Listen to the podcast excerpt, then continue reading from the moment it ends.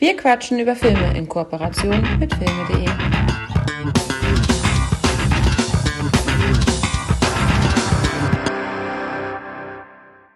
Herzlich willkommen, meine Damen und Herren. Schön, dass ihr wieder eingeschaltet habt. Heute oder ich durfte für diese Folge die Filme auswählen. Und nachdem wir äh, ja oft aktuellere Filme besprochen haben und wenn wir ältere Filme besprochen haben, ja gerne auch in die 80er zurückgesprungen sind, weil da halt auch viele gute Filme gemacht worden sind, das muss man ja auch mal dazu sagen, springen wir heute ein bisschen weiter in die Vergangenheit. Wir bearbeiten die drei Jahrzehnte, die vor den 80ern waren. Und ich bin schon sehr gespannt, was äh, Hakan zu den drei Filmen sagt und äh, deswegen freue ich mich auf die Episode. Hallo Hakan. Hallo Mike, ich freue mich auf die Episode. Sehr gut. Ähm, zum Fahrplan. Ich äh, wollte die Filme nach Erscheinungsdatum abarbeiten. Okay. Dementsprechend hast du jetzt einen, einen groben Fahrplan, wo die Reise hingeht.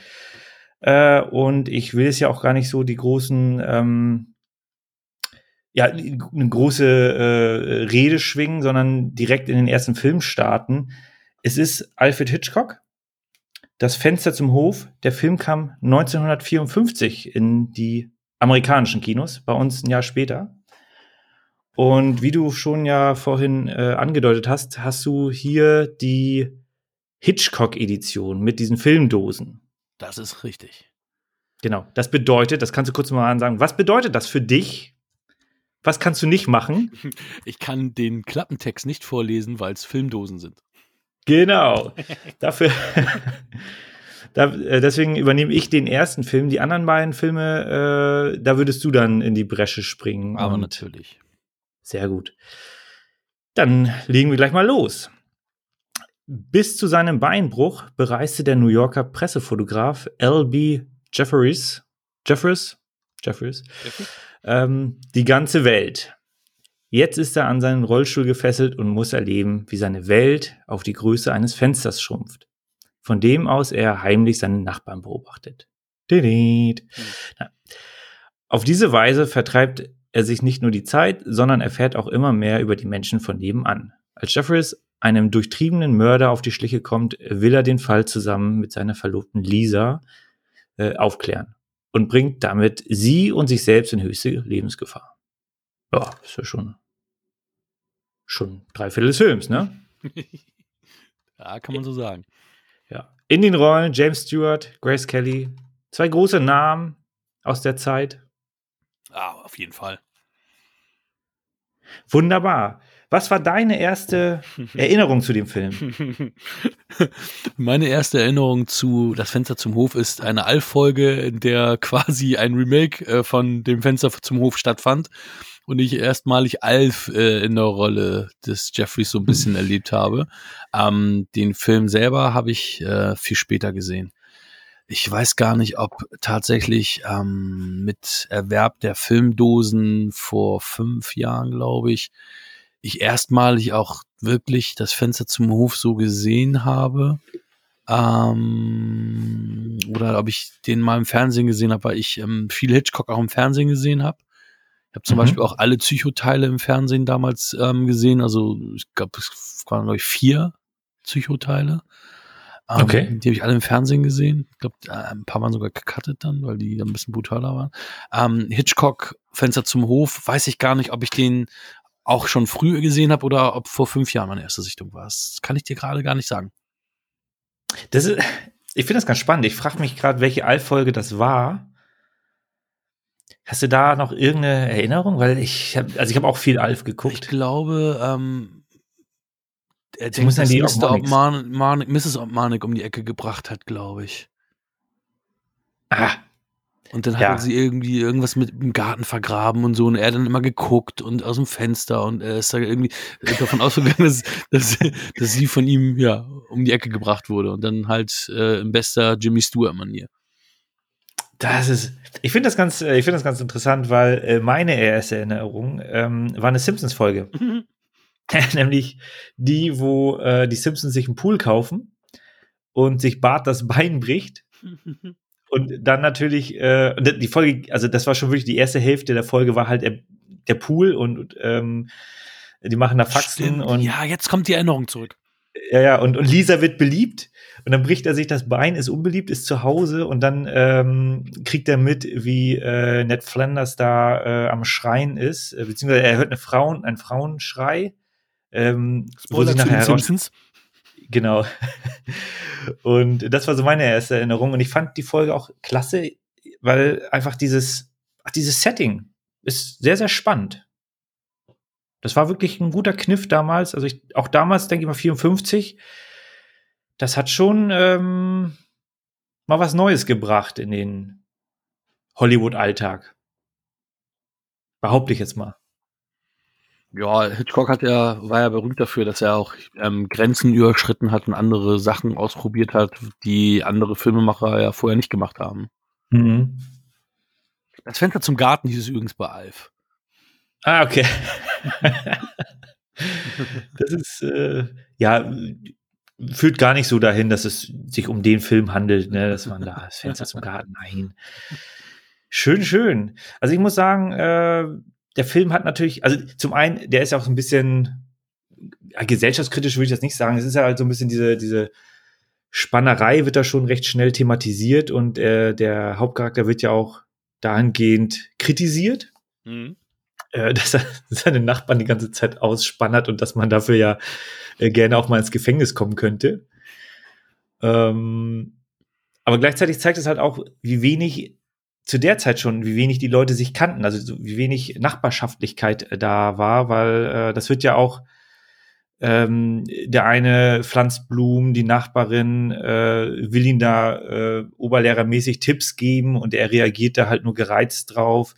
Also da merkt man schon, okay, nachbarschaftlich war das damals auch schon nicht mehr. Also es ist kein neues Phänomen, dass man seine Nachbarn nicht kennt. Das Mhm. war anscheinend de- zu der Zeit auch schon ein Thema. Zumindest in den USA. Ich weiß nicht, wie es da in, in, in in unseren Gefilden hier in Deutschland war, aber ähm, ja, zumindest in den USA definitiv. Keine Ahnung. Ich, ich habe in den 50ern noch nicht gelebt, ich weiß es nicht. Das können wir ja auch nur so. Äh, also das ist, aber das kommt ja nicht von ungefähr. Also das, das, äh, man denkt sich ja sowas nicht aus, sondern äh, versucht ja schon ein bisschen auch äh, gucken, was was in der Gesellschaft los ist und verfilmt das in, in der Art und Weise. Äh, deswegen ja kein kein neues Phänomen. Und ja, ich habe tatsächlich, ich, also ich habe den Film auch relativ spät gesehen. Ich bin mir nicht sicher, ob ich wie hieß der? Disturbia, glaube ich, mit Shia LaBeouf. Ja, ja, genau. Ich weiß nicht, ob ich den vorher gesehen hatte. Ähm, aber um hier mal klar zu sagen, das Fenster zum Hof ist da der deutlich bessere Film, Ja, definitiv. aus meiner Sicht. Ja, auf jeden Fall. Und ich habe da wirklich eine Freude dran. Also der, der lässt sich gut weggucken. Die Schauspieler sind gut gecastet, die machen Spaß. Auch eine Grace Kelly ist halt wirklich äh, überstrahlt da immer wieder diese den, den Raum. Mir war nie Und- bewusst, wie schön sie ist. Also es war total, also ist mir beim letzten Sicht nicht aufgefallen. Ich habe nur gedacht, krass, diese Frau, was die an, an Ausstrahlung mitgebracht Ja. hat und wie wunderschön sie war. Also Wahnsinn. Ja, absolut. Halt auch die, die Dialoge gefallen mir auch, weil das halt so Alltagsnichtigkeiten sind. Und das, äh, also so die, die, die, der grobe Plot, der jetzt hier beschrieben wurde auf dem Klappentext, der fängt ja relativ spät an. Trotzdem habe ich nicht, nie das Gefühl, dass mich der Film jetzt langweilt, dass sich das am Anfang so lange hinzieht. So, nee, ich, Mhm. ich mag allein schon dieses, das Setting und die, die Alltagsdialoge, äh, das, das macht mir schon wirklich Freude. Wie geht's dir da so?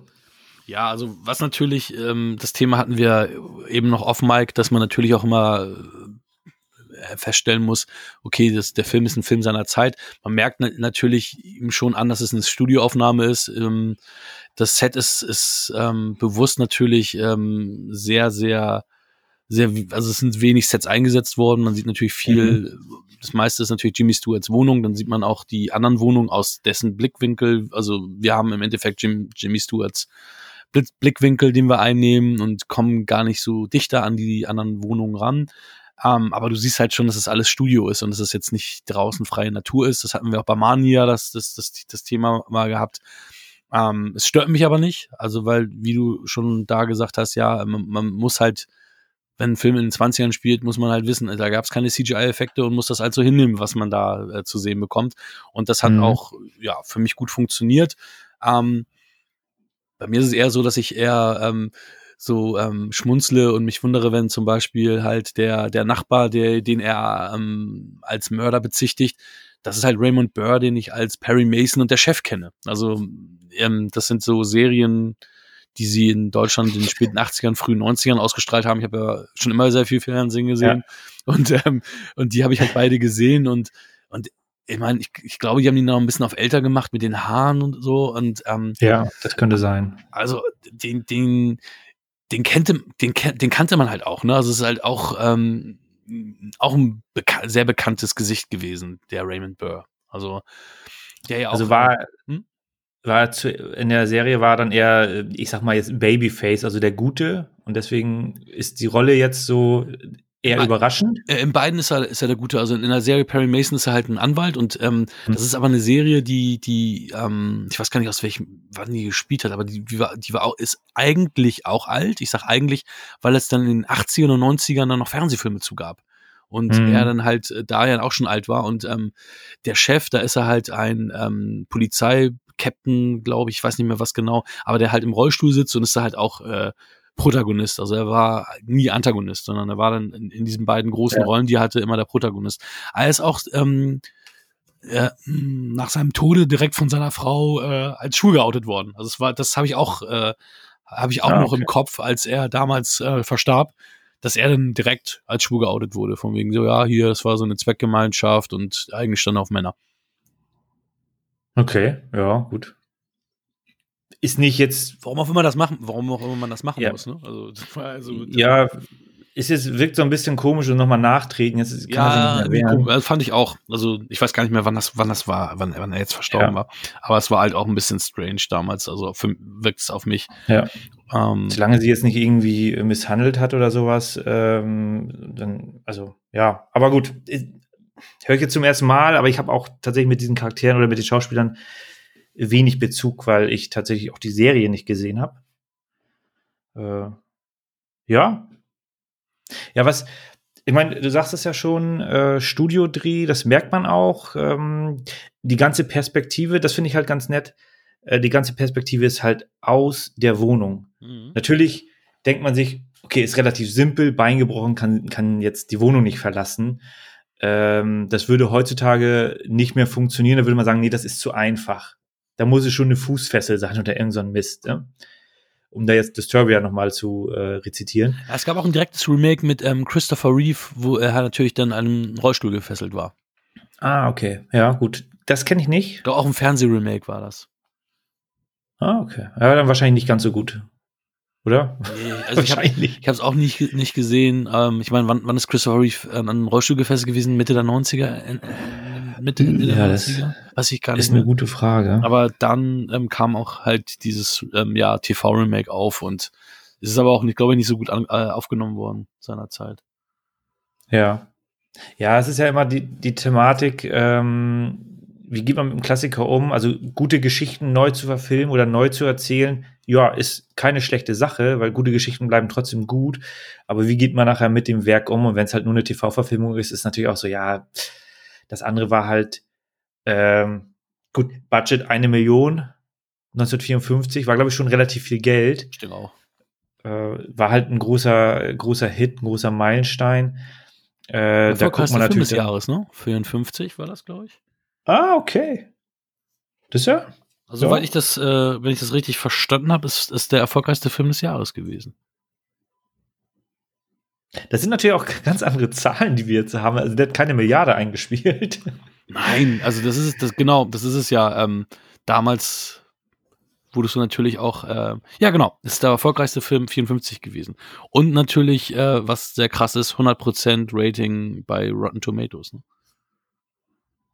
Äh, okay, das ist wahrscheinlich ein Thema, wo man, äh, was man ganz groß aufmachen kann. Aber wie funktionieren da diese Ratings? Weil 100 Prozent, das bedeutet ja schon, alle finden das gut.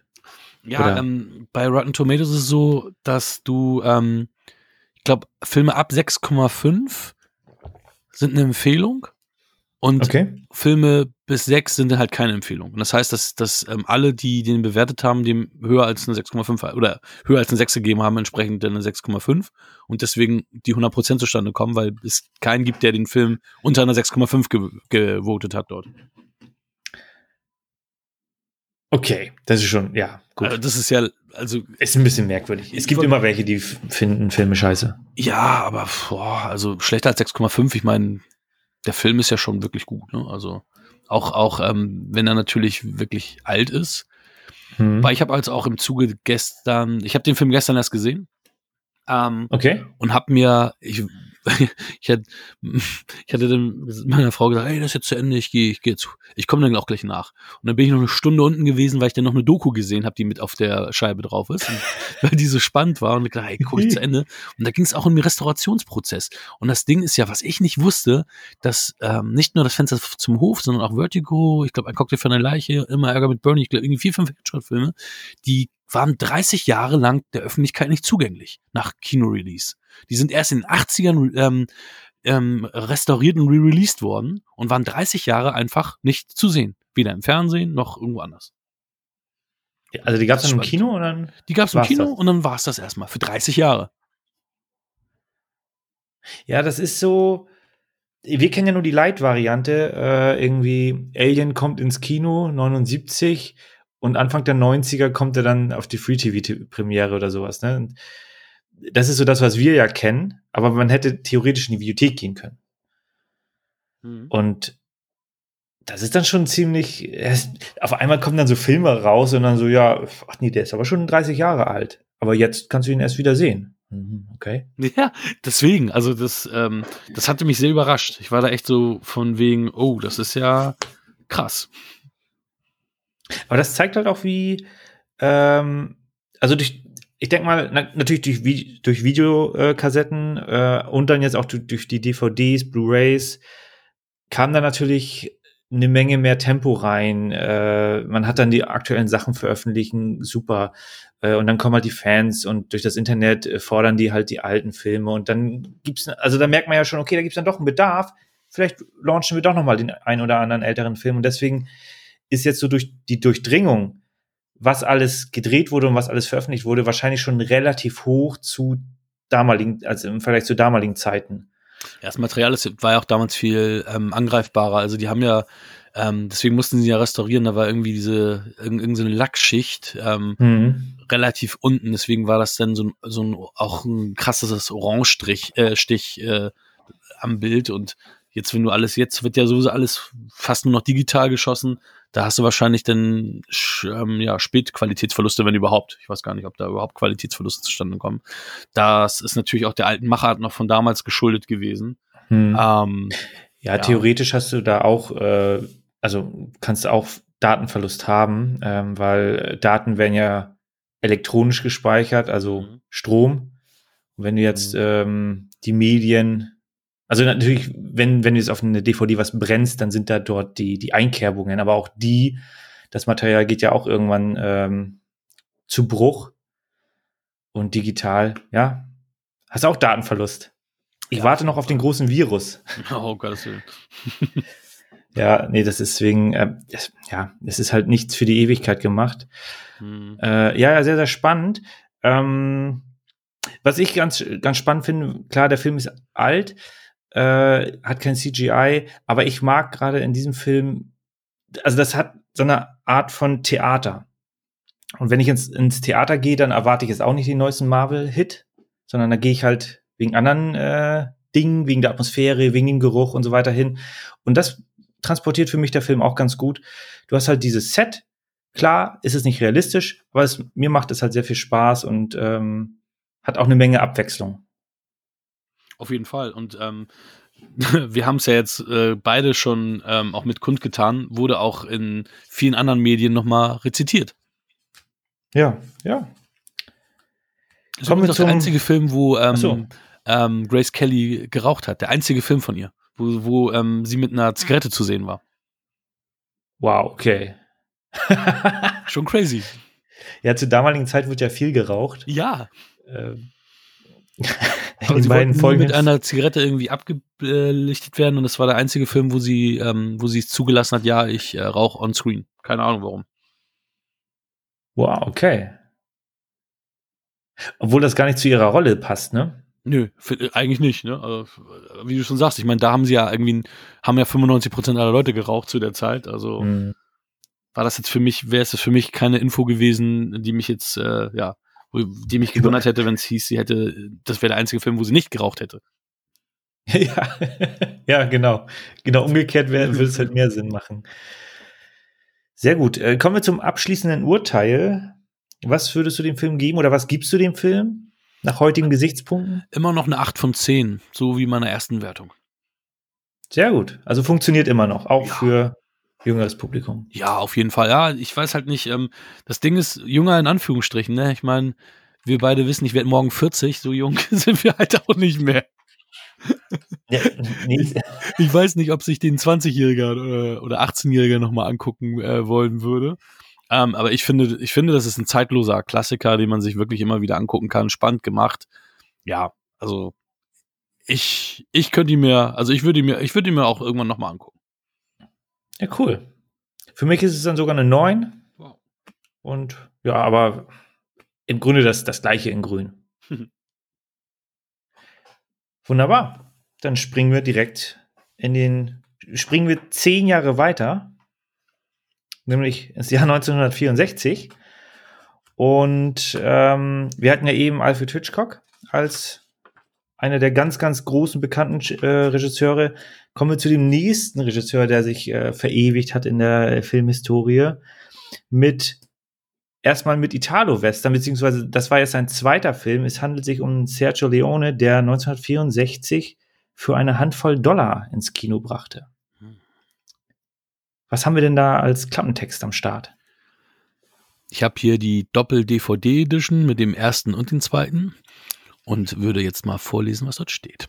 Clint Eastwood wurde in Sergio Leones Western als der Mann ohne Namen weltberühmt. Das Zigarello und der Poncho sein Mark seine Markenzeichen. Bei seiner Ankunft in San Miguel lässt sich der Revolverheld von den Rochos anheuern, den konkurrierenden Baxter-Clan ausschalten. Oh, Entschuldigung, die den konkurrierenden Baxter-Clan ausschalten wollen. Doch der Mann ohne Namen hat eigene Pläne. Als er die von den Rochos gefangene gehaltene Marisol befreit, machen diese Jagd auf den Americano.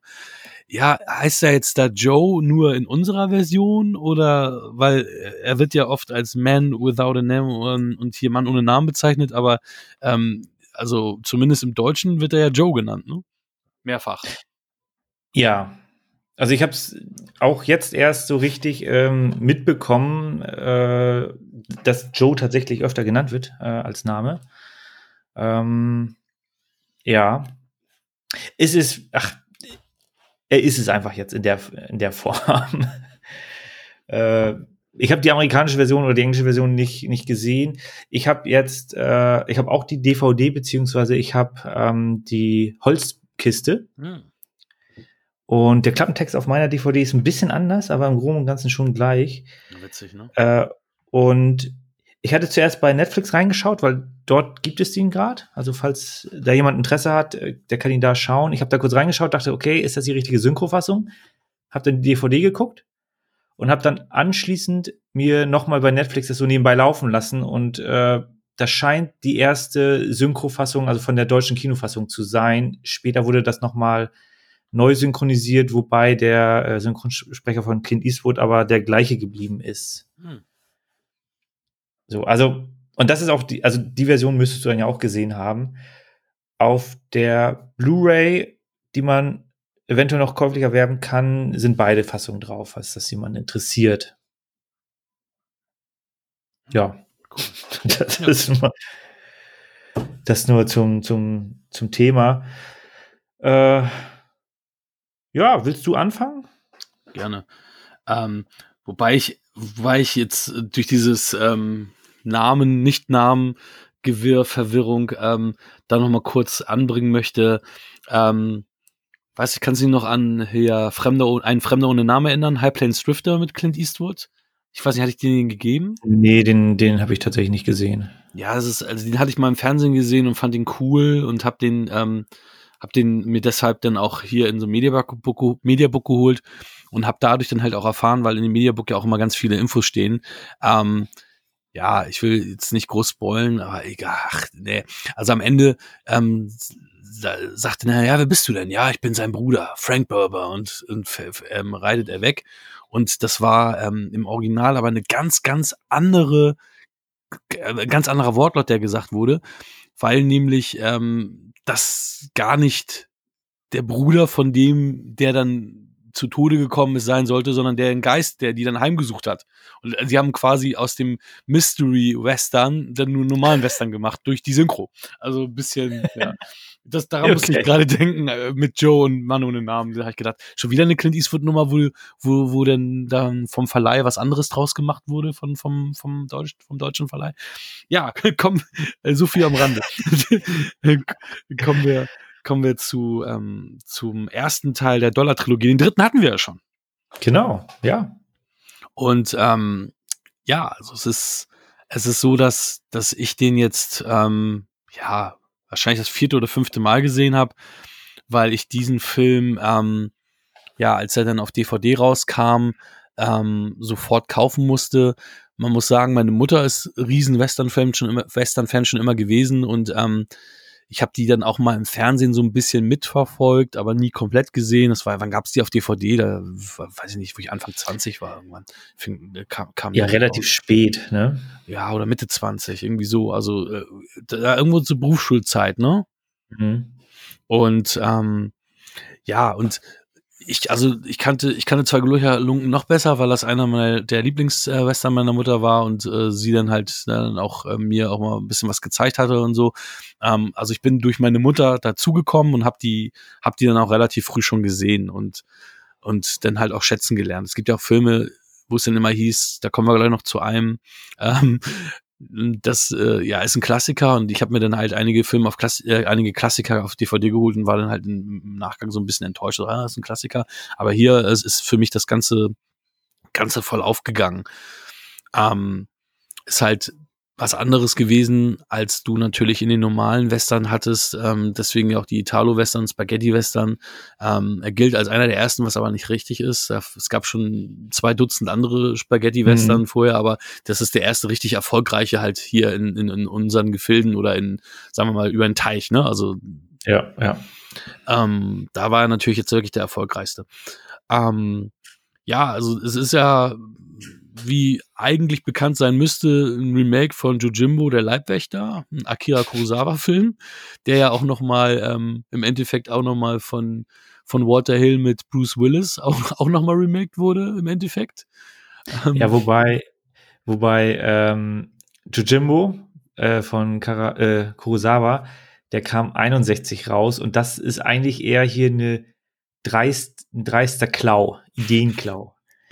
Und ich hatte auch gelesen, dass das dann auch vor Gericht äh, kam und die da auch noch Geld bezahlen mussten äh, für das Drehbuch. Die mussten 15 Prozent von den Gewinnen äh, ähm, an ja. Kurosawa geben. Kurosawa hat irgendwann gesagt, dass er mit diesem Film mehr Geld verdient hat als mit Jujimbo. Hast du Jujimbo gesehen?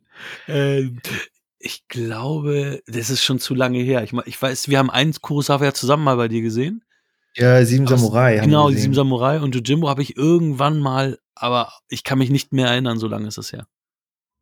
Geht mir genauso. Also ich, ich weiß, dass ich ihn gesehen habe. Äh, also ich habe so, ich habe doch relativ viele gesehen. Ähm, ist halt, der hat halt auch sein, seine, sein, sein Stil und ist halt auch einer der ganz, ganz großen äh, Regisseure.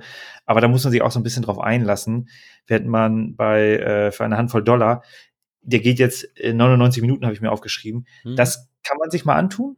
Das ist, äh, selbst wenn man mit den Genre nichts äh, am Hut hat, kann man sich das mal, kann man sich daran tasten. Bei Kurosawa hast du natürlich dann teilweise so richtige Bretter, wenn ich jetzt an, an Rahn denke, der dann irgendwie, keine Ahnung, drei Stunden geht. Mhm. Ähm, aber natürlich sehr pompös und auch ein sehr, sehr guter Film ist. Äh, das ist dann nochmal eine andere, eine andere Liga, wo man sich dann rantasten muss. Und deswegen, äh, ja, für eine Handvoll Dollar ist da natürlich ein, ein super Klau. Für den ja, ist ja auch in Zurück in die Zukunft 2, den wir hatten, ja auch schon nochmal rezitiert worden. Also ein paar Richtig. Sachen davon. Ne? Also hatten wir ja auch schon vor kurzem erst wieder. Mhm. Ja, das stimmt, das stimmt.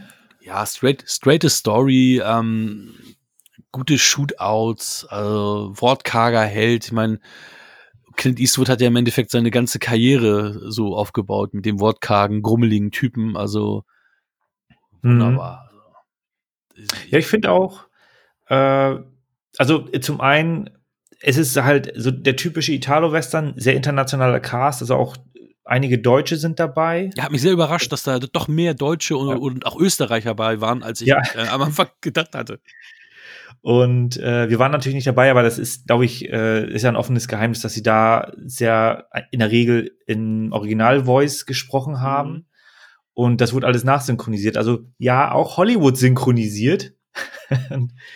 Oder hat äh, früher viel mehr synchronisiert, äh, aufgrund der Tatsache, dass die halt alle nicht Englisch konnten, sondern mhm. die haben halt dann auf Italienisch, auf Deutsch und was auch immer da gesprochen. Mhm. Und ja, du sagtest es, sehr geradlinige Story, und ich finde aber trotzdem, dass dort so ein paar Details dabei sind, die mir ähm, nicht immer so, so direkt aufgefallen sind. Zum Beispiel, äh, also zum einen macht er ja natürlich relativ schnell recht viel Kohle. Das ist ja sein Ziel. Er fährt ja mhm. in, genauso wie Bruce Willis in ähm, The Last Stand.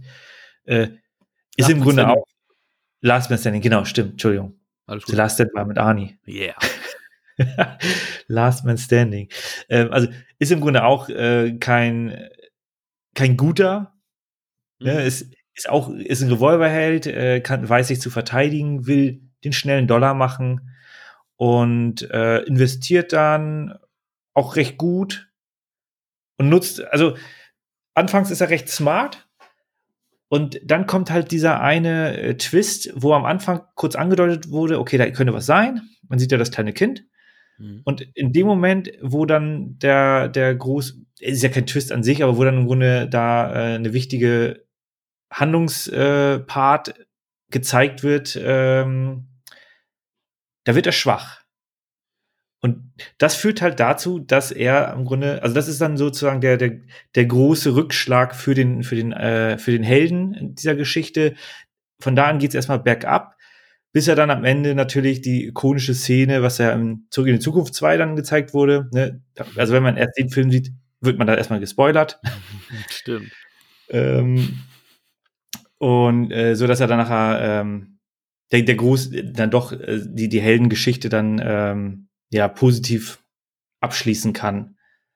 Aber da hast du halt dann auch schon gesehen, äh, da ist dann der, der namenlose Held, hat halt auch seine Menschlichkeit und das kam bei mir auch gut rüber. Also das, das war jetzt nicht irgendwie für mich, ähm, ja, wirkte jetzt nicht deplatziert.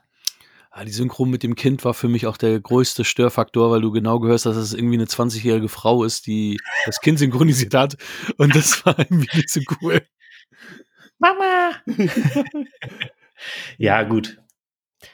Es, es, ist halt ein Produkt der Zeit und ähm, ja, da muss man halt, muss man halt drüber stehen. Ja, das stimmt. Ähm, was ich noch als äh, witzigen Fun Fact empfand, ist, ähm, dass ähm, der Film eigentlich nicht A Fistful of Dollars, sondern The Magnificent Stranger hießen sollte. Und ähm, dass die halt kurz kurz, kurz vor der Premiere, irgendwie paar Tage davor, den Titel geändert hatten. Und als es dann diesen positiven Bass gab, von wegen, oh, hier, kennt ihr schon den tollen Film Fistful of Dollars, äh, super, hat Clint Eastwood gar nicht gecheckt, dass es sein Film war, weil keiner Clint Eastwood informiert hatte, dass sie den Titel geändert haben.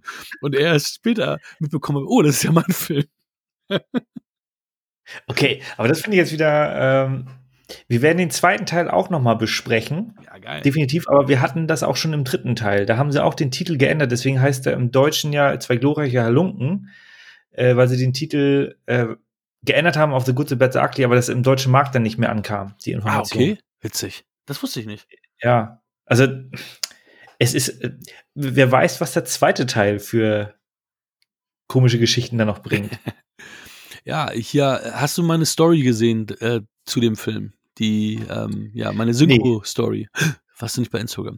Naja, jedenfalls, ich habe ich hab doch jetzt ein neues Spielzeug entdeckt mit diesem, ich synchronisiere irgendwelche Sachen und äh, habe da eine Szene von dem Film genommen. Aber ähm, da haben wir tatsächlich 100 äh, Views gehabt, als ich zuletzt sah, ist aber auch schon ein paar Stunden her. Ähm, aber tatsächlich nur drei Leute, die darauf positiv reagiert haben. Also ich glaube, sowas sollte ich in Zukunft nicht mehr tun. Wenn einer von euch das doch witzig fand, äh, kommentiert das bei Instagram, dann mache ich das nochmal. Sonst fühle ich mich jetzt genötigt, es nicht mehr zu tun. Nee, ich finde, du solltest beim Podcast bleiben. Das können wir ertragen. Das, aber äh, professionelle Synchronsprecher, da fehlt halt, da brauchst du noch ein paar Jährchen. Hm. Ich glaube, der ist sogar schon runter. Ich glaube, den siehst du gar nicht mehr. Ich schicke ich schick dir das Video mal so, dann kannst du mir sagen, wie, de, wie, deine, wie dein Eindruck davon war. Ja, Wertung oder was? Oder hast Können du gerne Facts? Nö. Man kann natürlich jetzt hier nochmal mit den äh, Einspielergebnissen rumwerfen. Du hattest ja schon gesagt, also der hat es ja wirklich, äh, hat dann das Italo-Western-Genre ja vorangebracht. Der hat halt 200.000 Dollar gekostet. Deswegen haben sie auch Clint Eastwood genommen. Den kannte halt keiner. Hm. Und der hat irgendwie 15.000 Dollar bekommen für den Film. äh, was natürlich zu der Zeit auch immer noch relativ viel Geld ist. Wenn du jetzt irgendwie Filmstudent bist, dann ist das schon eine Menge Kohle. Ne? Ja, wobei er Und, war ja äh, schon in der Serie, hier 1000 Meilen Staub, er war ja schon Seriendarsteller. Ähm, Ja, der hat auch in Tarantula mitgespielt. aber sagen wir so, ähm, ohne diesen Film hätte er seine große Karriere gar nicht starten können. Also wer hätte auch Nee. nichts gekriegt. Also er ist schon reich genug geworden durch seine ganzen anderen Ja. Geschichten. Ja, genau. Also ähm, das war schon, das war schon gut. Äh, in Summe hat er irgendwie 14,5 Millionen, habe ich mir hier aufgeschrieben, äh, eingespielt. Also weniger als Fenster zum Hof, wo wir die Zahl ja nicht genannt haben, aber das waren 37, hatte ich hier, habe Ah, ich hier stehen. Ähm, aber trotzdem natürlich ein wahnsinniger Erfolg. Und wenn du, wenn du 20 Filme rausbringst, die nichts einspielen und dann kommt der eine, dann, dann reiten auf einmal alle die Welle noch im Nachgang. Also und von daher äh, ein toller Film, der mir auch wieder Spaß gemacht hat. Und äh, deswegen nehme ich jetzt einfach mal meine Wertung vorweg. Ich Mhm. gebe den 8 von 10 Punkten. Gebe ihm auch 8 von 10. Ist auch der einzige Film von den dreien, die wir heute besprechen, die, der nicht, ich sage mal, nicht mehr in der Top 250 in der IMDb ist. Ich glaube, der war mal, oder? Ich hatte jetzt nämlich nochmal geschaut und die anderen beiden sind es. Einmal Platz 54, einmal Platz 154, lustigerweise. Aber der ist es Wer nämlich nicht mehr. reinschaut. Hm? Wer jetzt reinschaut und ähm, den Filmtitel der Podcast-Folge nicht gelesen hat, könnte ich das mal. Aber äh, du hast mit Sicherheit recht, weil äh, der hat in der IMDb eine 8,0 und es war lange Zeit so, dass äh, ab 7,9 fing es dann. So die restlichen Filme hatten dann so 7,9 und waren noch in den Top 250. Echt? Krass. Ja, ja, das hat sich jetzt aber geändert, weil natürlich immer wieder neue, besser, gute Filme nachkamen. Aber 8,0 ist schon wirklich absolute Spitzenklasse. Da, ähm, da gehörst du halt, also zu den Top 500 gehört er locker. Hm, Die Liste gibt's noch halt nicht. Richtig. Also nur in der Datenbank irgendwo. Wobei man sagen muss, der dritte ist ja relativ hoch in der Top 250. Ja, was ist das, Platz 4? Ich weiß es nicht, deswegen sage ich relativ hoch. Das war jetzt auch einfach. Also auf jeden Fall der bestbewerteste Western. Ähm, ja. Ja, genau, das war ja richtig. Das hatten wir letztes Mal, glaube ich, auch das Thema. Genau. Hatte ich meine Wertung schon gesagt, ja, ne? Du hattest auch acht Punkte. Ja, genau. Ach, gut, äh, ich bin gerade Nee, woanders. passt schon. Ist auch in Ordnung. Äh, kommen wir zu dem dritten Klassiker. Du hast es ja schon gesagt, Klassiker. Also ich fand, die beiden Filme waren auch schon Klassiker. Äh, und wir springen, wie soll es anders sein? Wieder zehn Jahre in die Zukunft. 1974 sind wir jetzt. Ähm, das war dann, der, beim dritten Film habe ich mir das dann rausgesucht. Die anderen beiden Filme waren Zufall mit, den vier, mit der vier.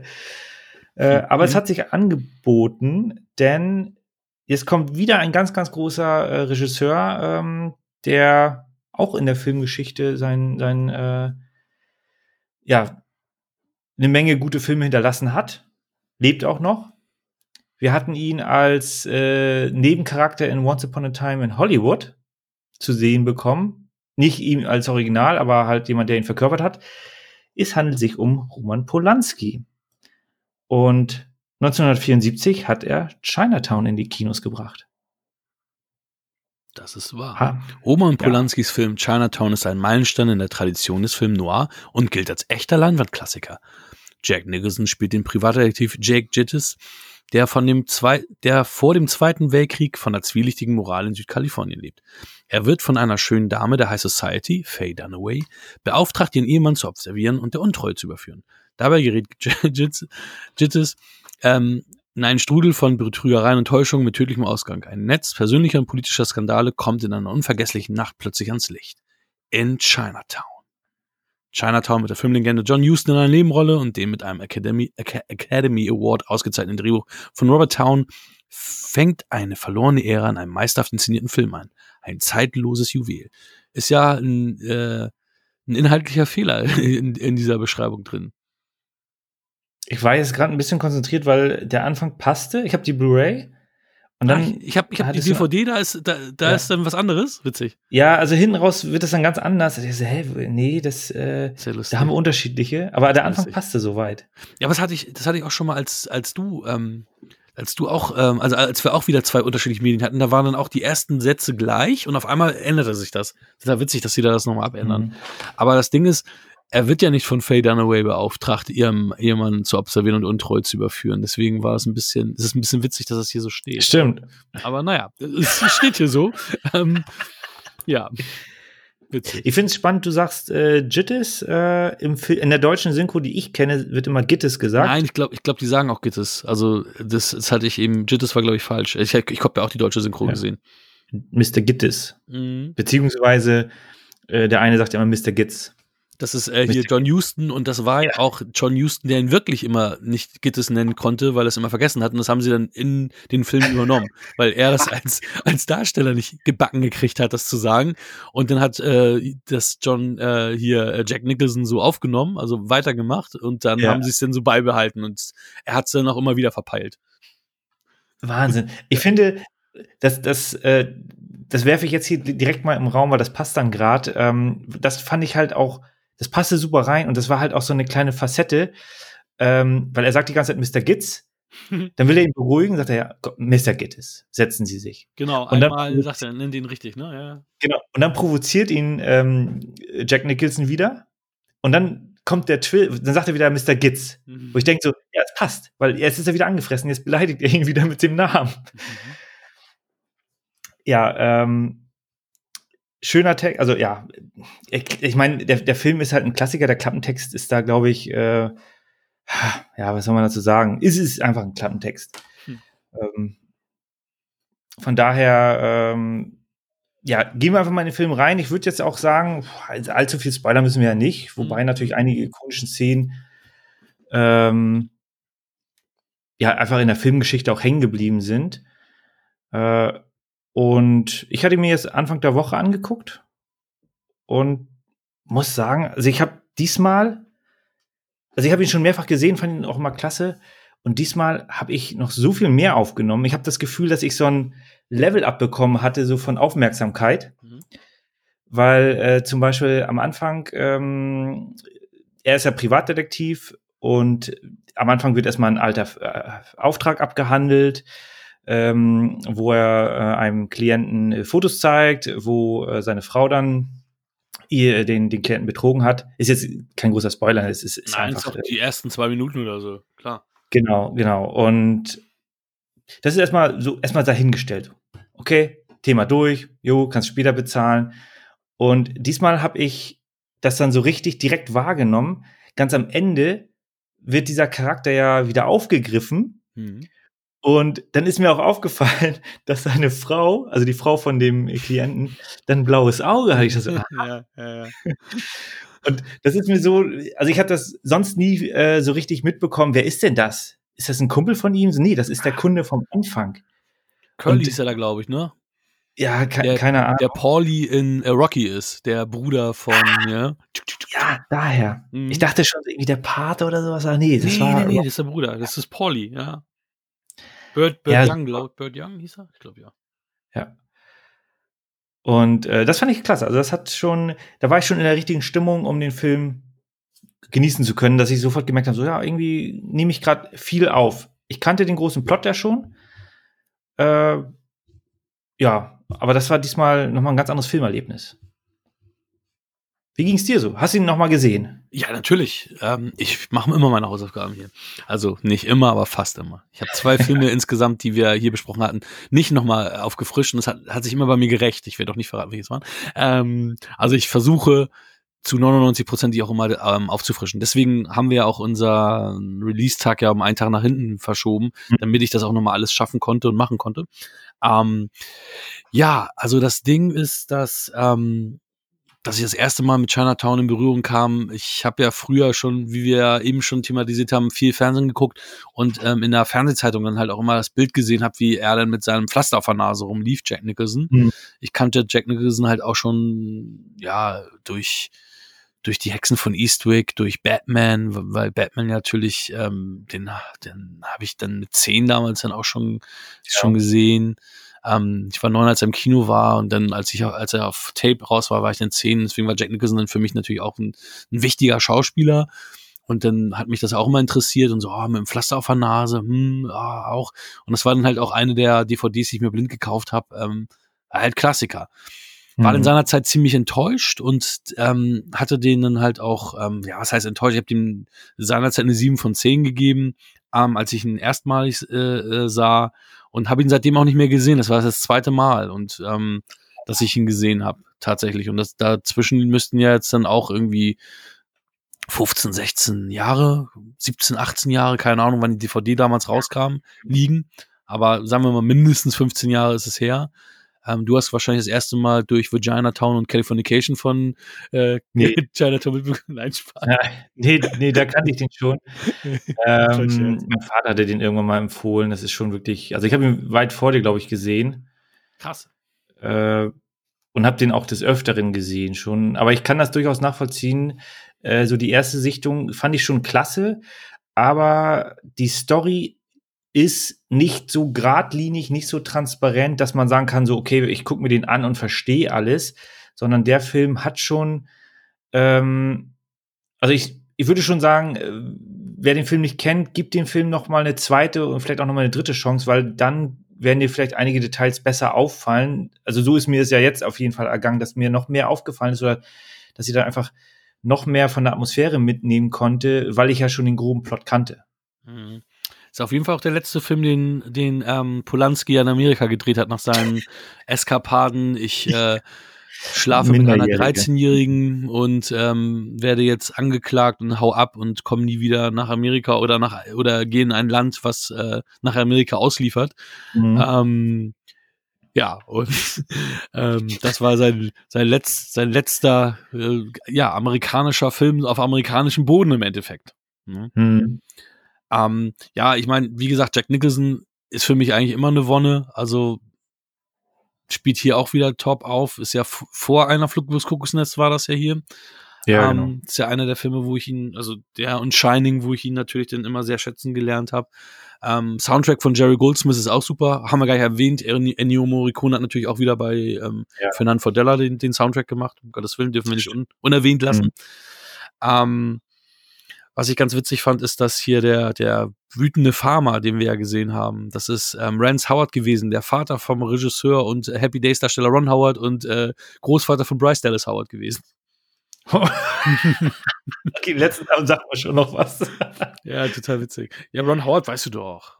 Klar. Ja, ja, nee, das, ich musste, ich habe eben hier ein bisschen nachgeschlagen und musste da erstmal, äh, das ist dann durch den äh, Filter gegangen, durch meinen Gehirnfilter. Nee, aber ähm, ich habe ihn jetzt auch ein bisschen besser verstanden als beim ersten Mal. Ich glaube, ich habe einfach ähm, damals auch immer dieses, dieses Ding, wenn du so ja, Anfang 20 bist, dann heißt es, oh, Klassiker, ähm, habe ich das nicht so wahrgenommen wie das, was du richtigerweise ja auch jetzt auch nochmal gesagt hast was wir vorhin thematisiert haben, denkt dran, das ist ein Film seiner Zeit. So wie ich damals French Connection auch war. French Connection soll eine der geilsten, geilsten Action-Szenen der Filmgeschichte haben. Und dann, oh, follow, ne, aber auch, das ist halt auch, waren auch die 70er. Und mhm. hier jetzt halt natürlich, ähm, die 70er, aber sollen die 30er darstellen? 40er? Was, was, was ja, ich, ich ja, ich habe hier gerade, ich schaue hier gerade rein, ähm, 1937 Los Angeles steht ja, hier. Das, Aber ja. Also, na, und das Ding ist, ich stehe eigentlich total auf dieses Film-Noir-Genre. Ich finde das eigentlich total klasse. Ich habe ja auch von, von dir damals, ich glaube von deinem Vater waren das ja auch die, die Humphrey Bogart, ähm, Philip Marlowe-Filme ja. gekriegt und fand die auch total klasse.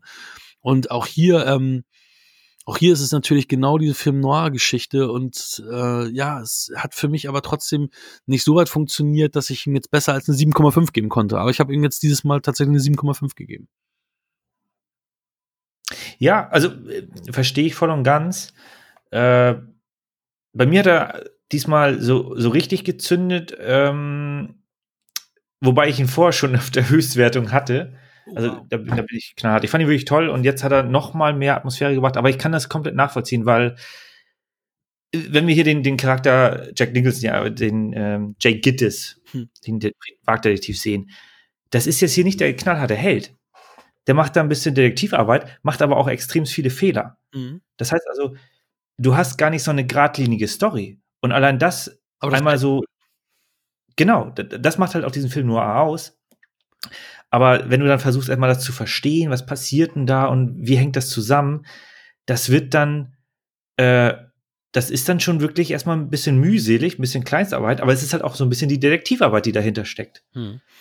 Wobei und ich muss auch sagen, ich weiß nicht, entschuldige, dass ich unterbrochen habe. Ähm, ja. Hast du den, hast du den zweiten Teil jemals gesehen, wo Jack Nicholson ja, das Regie geführt hat? Ja, genau. Also man muss dazu sagen, jetzt nur als kleinen, kleinen Nebensatz, äh, also geplant war, hatte ich gelesen, eine Trilogie, aber das wurde wahrscheinlich durch, durch äh, die Roman Polanski-Geschichte dann einfach dahin geworfen. Wobei Roman Polanski ja auch nicht der Fortsetzungsregisseur ist. Hm. Und ich glaube, ähm, der, die, die Fortsetzung The Two Jakes im Original heißt der. Also ich habe den zweimal gesehen, kann mich aber wirklich an wenig erinnern. Und ich glaube nicht, dass der wirklich an den ansetzt. So, also rein, also ja, ja. Dass das die Grundidee war. Also ich weiß tatsächlich, also ich kann tatsächlich sagen, dass ich den vor Chinatown gesehen habe. Also ich habe den erstmal im ah. Fernsehen gesehen, bevor ich überhaupt jemals Chinatown sah. Fand ihn damals auch ganz gut. Ich glaube, der andere Jake ist Harvey Keitel, wenn ich mich recht ja, entsinne. Genau. Und ich glaube auch hier entweder Jennifer Tilly oder Mac Tilly spielte da auch mit, eine von den Tilly-Schwestern. Ja, das, das weiß ich schon. Tilly, McTilly, ach, keine Ahnung. Jedenfalls ähm, fand ich den aber damals gut, das weiß ich noch, dass der mir damals gefiel. Aber wie gesagt, irgendwann im Fernsehen mal gesehen, als ich noch ähm, in Munzburg wohnte, also mhm. vor ewigen Zeiten. Da war, glaube ich, auch die, die zeitliche Diskrepanz zu groß, weil der kam ja in den 90ern raus.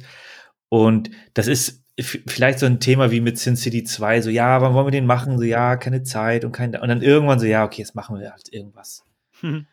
Und deswegen, also ich glaube, die ursprüngliche Idee, der ursprüngliche Plan äh, war dann anderer, denn äh, der Film heißt zwar Chinatown, aber Chinatown wird ja nur angerissen, was ich aber jetzt nicht so dramatisch finde, weil ich muss jetzt nicht immer einen Filmtitel haben, äh, was weiß ich, der Butler und die zwei äh, Toten oder was auch immer, wo ich dann sofort äh, weiß, ähm, jo, das geht es jetzt. Äh, manchmal reicht auch so ein schemenhafter Titel und ja, also deswegen, also Chinatown ist schon, ist schon ein cooler Titel, aber es ist in dem Film wirklich nur eine kleine Randnotiz. Ja, es, es ist metaphorisch, äh, metaphorisch gemeint, weil ähm, sein, er hat ja in Chinatown als Polizist gearbeitet und sein Kumpel ja auch immer sagte, ja, was machst du in Chinatown? Ja, so wenig wie möglich, weil du weißt nicht, was ist korrupt, was ist nicht korrupt. Ähm, Mache ich etwas besser oder schlechter, wenn ich da mich einmische und mische ich mich da ein? Und das ist mhm. damit gemeint, dieses Chinatown. Ähm, weil auch er hier, mische ich mich ein oder mische ich mich nicht ein, mache ich schlimmer oder besser. Ähm, vor allem, wenn man so an den, an den Climax denkt, an, an den Showdown denkt. Ähm, ja. Das, das, ist auch so ein Ding, was bei mir so ein bisschen Abzug gab. Ich meine, John Houston, lass ihn gut gespielt haben. Ich meine, der hat super gespielt, aber wie, wie er dann da ähm, reagiert, als er dann ähm, verletzt wird, das war für mich ja, echt schlecht. Also da war ja. ich so, so äh, äh, hä, wie bitte? Und den Take haben sie so genommen. Ja, das war ein bisschen quatschig. Aber ich ja. finde halt, wenn du dann den Kontrast siehst, wie die dann, äh, die Szene danach, äh, was, die ist halt wieder richtig krass gemacht. Also ja, vor allem auch für, für die ja. Zeit, wo du denkst so, oh, okay, was ist da gerade passiert? So, wow, ja. ja, und dann sieht man das auch noch so viel. Ja, ja, ja. Also, ähm, also es ist, es ist ein guter Film, ist auf jeden Fall eine Empfehlung. Also den sollte man auch mal gesehen haben, definitiv. Ja, ich finde auch, also der geht natürlich auch gewisse Themen an, die zu der Zeit ähm, wahrscheinlich eher noch tabuisiert wurden mit ja. äh, Misshandlungen und so weiter, um da jetzt nicht äh, zu mhm. tief reinzugehen. Aber da kommt dadurch entsteht ja eine der ikonischen äh, Szenen. Mhm. äh, die, denke ich mal, auch schon, also die schon den Platz in ihrer, in, in der Filmgeschichte hat. Ja. Und äh, das finde ich halt wirklich ganz spannend, weil, also du hast natürlich recht, äh, der ähm, Jake Gittes, der macht da halt, also zum einen macht er halt auch ein äh, bisschen Quatsch und, und äh, führt dann, also er macht halt wirklich grobe Schnitzer für einen Detektiv. Und dann wird's halt teilweise nicht gut. Also die, die, die, äh, Sequenz mit John Houston, die wirkt wirklich ein bisschen komisch. Das hätte man besser machen können. Definitiv. Das aber nichtsdestotrotz, also mich reißt es da auch nicht raus. Es ist halt nur, am Ende des Tages, du guckst dir den Film an und dann stehst du da und denkst erstmal, okay, jetzt ist zu Ende. Das ist das Ende. Und äh, deswegen ist das ist halt hier auch wirklich meine Empfehlung. Also hier ist eher so die, die Reise, das Ziel, der Weg zum Ziel. Und am Ende geht halt alles ein bisschen äh, drunter und drüber und ein bisschen schief. Mhm. Und das macht halt den Film auch so besonders. Du hast halt nicht so dieses, diesen, diesen ganz, ganz klaren Weg, wo am Ende äh, klar gesagt wird, okay, hier ist das Messer mit dem Blut, du bist es. Äh, nein, der Fall wird hier, also die Aufklärung des Falls ist nicht so, wie man sich das wünscht als, als Zuschauer. Mhm. Da fehlt ja auch leider eine Szene, wo Robert Town sich auch ähm, im Nachgang sehr geärgert hat, dass es nicht drin ist, dass am Anfang der Curly, dass dann Jack Nicholson auch zu ihm sagt, als es dann hieß hier, er hat keine Kohle und so, ähm, ja, nee, bring, bring sie mal nicht um, du bist zu arm, um mit Mord davon zu kommen. Ah, okay.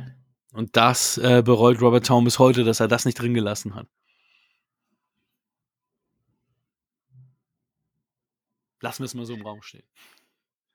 Okay, das muss, ja, also der wird dann irgendwann noch mal eine Sichtung folgen mit dem, mit diesem Fakt. Äh, sehr, sehr spannend. Grundsätzlich Film finanziell erfolgreich, war aber auch extrem teuer. Äh, 6 Millionen hat er gekostet. Und ich habe mir hier aufgeschrieben, 29 Millionen hat er eingespielt, vielleicht ein bisschen mehr. Die Zahlen sind halt hier auch nicht immer brandaktuell. Mhm. Und zum einen äh, Roman, Polanski, der später noch den Oscar gewonnen hat für Der Pianist. Ich weiß nicht, ob er den jemals in Empfang genommen hat. Ich glaube nicht, dass er nach Amerika geflogen ist. Nee, aber vielleicht hat ihn niemand mitgenommen und also, dann. Also er wahrscheinlich, oder er hat ihn postalisch zugesendet bekommen, auf jeden Fall. Ja, Sie können ihn haben, also müssen ihn. Ja, komm mal her. ähm, aber er hat den Golden Globe für den Film bekommen. Hm. Auch äh, als, als äh, Regie, ähm, den, den Regie Globe. Aber das Jahr war natürlich, das war halt so ein, so ein richtiges äh, Qualitätsjahr. Ähm, also die haben einen Oscar bekommen für äh, Original Screenplay und zehn Nominierungen. Aber du hattest unter anderem auch der Pate 2 in dem Jahr. Ah, okay. Hm. Hast du denn schon von Roman Polanskis ähm, Cameo gesprochen? Nein, das ist ein guter Hinweis. Schön, dass du den noch reinwirfst. Ja, ja ganz wichtig. Ganz wichtig. Das ist nämlich gar nicht allen Leuten klar. Also mir war das auch damals nicht klar bei Tanz der Vampire, weil Tanz der Vampire habe ich vorher gesehen. Mhm. Da spielt er ja, der ist ja der Hauptdarsteller.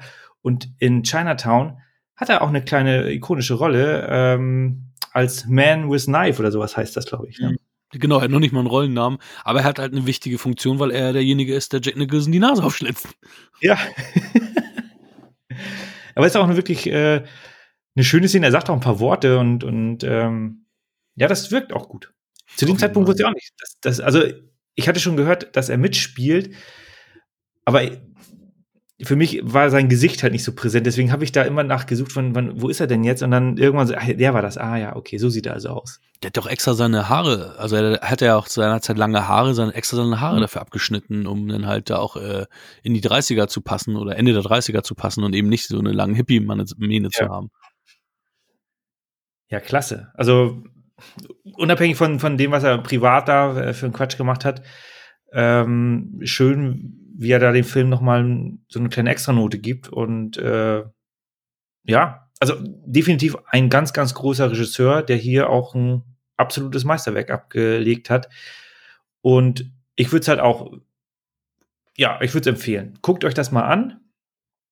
Ähm, und der wurde in den 70ern gemacht, spielte in den 30ern. Das heißt also, da hat man schon so ein bisschen diese, diese Note einfließen lassen von wenig äh, Technik. Das ist auch so ein Punkt, äh, den hatten wir jetzt noch nicht erwähnt. Die Detektivarbeit war natürlich zu dem Zeitpunkt ein bisschen anders. Mhm. Da bist du nicht mit GPS durch die Gegend gelaufen und hast die Leute äh, gestalkt.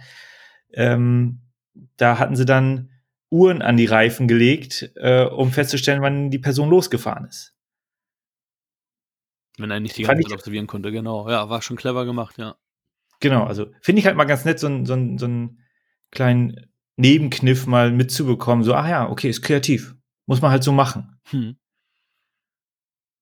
Ja. Ist natürlich auch nicht günstig, ne? Der so viele Uhren immer kaufen muss. Wunderbar. Damit, äh, ich hatte ja schon gesagt, zehn Punkte von meiner Seite aus. Mhm. Du hast ja auch schon erwähnt, äh, ist in den Top 250 drin. Gehört da meines Erachtens auch noch rein. Und äh, damit können wir jetzt soweit abschließen, würde ich sagen. Schön. Und ja, du kannst vielleicht noch mal kurz verraten, was in zwei Wochen los ist. Ja, was erwartet uns? erwartet, ähm, wir sind diesmal wieder zu dritt.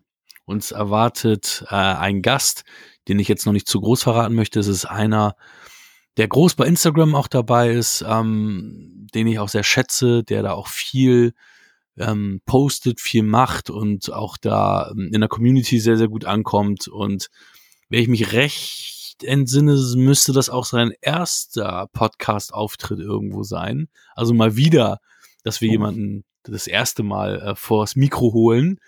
Und ähm, so viel kann ich schon verraten. Es ist das erste Mal, dass wir uns ins Ausland begeben und einer unserer Gäste nicht aus Deutschland kommt. Und dieserjenige hat auch einen starken Akzent. Ich bin gespannt. Ich bin gespannt. Und er ist der älteste, den wir jemals hier hatten. Ah. ja. ja, ach, äh, man wird ja sehen, also ich meine, wenn man es jetzt nicht ausprobiert mit den, mit den Leuten, dann weiß man halt nicht, ob es klappt. Ne? Deswegen, ich, äh, ich freue mich. Äh, die Filme muss ich mir noch antun, ja. Müssen wir uns, müssen wir uns äh, alle noch antun. Also, ja. also, also hier wir beide jedenfalls. Ich weiß nicht, wie es bei ihm aussieht. Ähm, ich weiß, ich weiß nicht, wie es bei dir aussah, aber ich, ähm, einen kannte ich gar nicht vom Namen. Einen kannte ich vom Namen her nur und einen habe ich gesehen, einen habe ich, einen, den einen habe ich sogar im Kino gesehen. Und den einen habe ich auch hier auf Scheibe. Ja. Ja, das, äh, also den einen, den du im Kino gesehen hast, den habe ich äh, gesehen, denke ich mal. Den hatte mhm. ich äh, auf, den hattest du mir vielleicht mal ausgeliehen. Das kann sein. Weil ich habe ihn selber nicht. Das weiß ich. Und die anderen beiden sagen mir, glaube ich, auch gar nichts. Aber äh, ja, wieso nicht? Ich meine, manchmal äh, wird man positiv überrascht und manchmal ist es dann halt hat man dann halt einen neuen Film gesehen, die man nicht gut fand. Aber Horizont erweitern. Wie, wie hat das nach Kuatu in Total Recall gesagt? Öffne deinen Geist, öffne deinen Ding. Geist. In diesem Kommen wir zur Antwort. Total Recall, den könnte man sich auch wieder angucken. Ja, äh, wenn meine schöne 4K-Fassung kommt, dann wird er auch in, äh, relativ zeitnah dann auch hier im Podcast verwurstet. Ja, cool. Ja, das wird, das wird auch nett. Hm. Auch ein schönes Werk. Vielen lieben Dank, dass ihr wieder reingehört habt, so lange durchgehalten habt. Äh, vielen Dank an dich, Hakan. Oh, vielen Dank. Hat Spaß gemacht. Freut mich auch, dass du die Filme jetzt nicht, äh, also dass, dass das eine okaye Filmauswahl war oder eine gute Filmauswahl war. Eine gute, war eine gute Filmauswahl auf jeden Fall. Ich habe mich auch sehr überrascht, ähm, äh, war sehr überrascht, dass wir jetzt ähm, mal wieder ältere Filme, also deutlich ältere Filme gucken, weil wir jetzt sehr oft im 80er Jahre Genre unter, oder in 80er Jahren unterwegs waren, was ja auch irgendwie unsere, sagen wir mal, Lieblingsepoche ist, ja auch unsere Epoche, wo wir geboren ja. wurden. Ähm, hat mich sehr gefreut. ja, es, ja, wenn jemand das so reinwirft, dann denken wir auch so, ja, nee, okay, dann ich wusste, Stimmt. dass es deswegen gemacht hat. Aber nenn keine Namen. Die, die, nennen uns auch jetzt selten äh, mit einem Namen, deswegen nennen wir sie jetzt auch nicht mit einem Namen. Keine Werbung hier für euch. Nee, nee, aber du, du, du selbst warst ja auch so ein bisschen so, ja, hm, ah. Und äh, ja, dann haut man da halt mal drei Dinge raus, weil äh, auch vor den 80ern wurden gute Filme gemacht. Ist so. Ja. That's right. Nur nicht so viele wie nach den 80ern, weil jetzt doch, oder ja, doch, Na, okay, nee, das kann man so dahinstellen. nicht dahinstellen, ist wahrscheinlich 50-50. Aber es werden ja immer noch welche produziert nach den 80ern. Aktuell. Ja, vielen lieben Dank. Ähm, schaltet in zwei Wochen wieder rein, gebt uns äh, fünf Sterne Bewertung auf iTunes, wenn ihr Lust habt, unterstützt uns da, empfehlt uns auch gerne weiter. Sehr gerne. Ähm, das wäre wär, wär schön. Äh, ihr könnt uns auch Feedback geben über Instagram zum Beispiel. Mhm. Und da würden wir uns auch sehr, sehr drüber freuen. Und dann freue ich mich, dass wir in zwei Wochen wieder mit einem Gast ja, über drei Filme quatschen. Vielen Dank. Danke. Das war Wir quatschen über Filme. Wir freuen uns über eure Bewertung bei iTunes. Folgt uns auf Instagram und gebt uns gerne Feedback.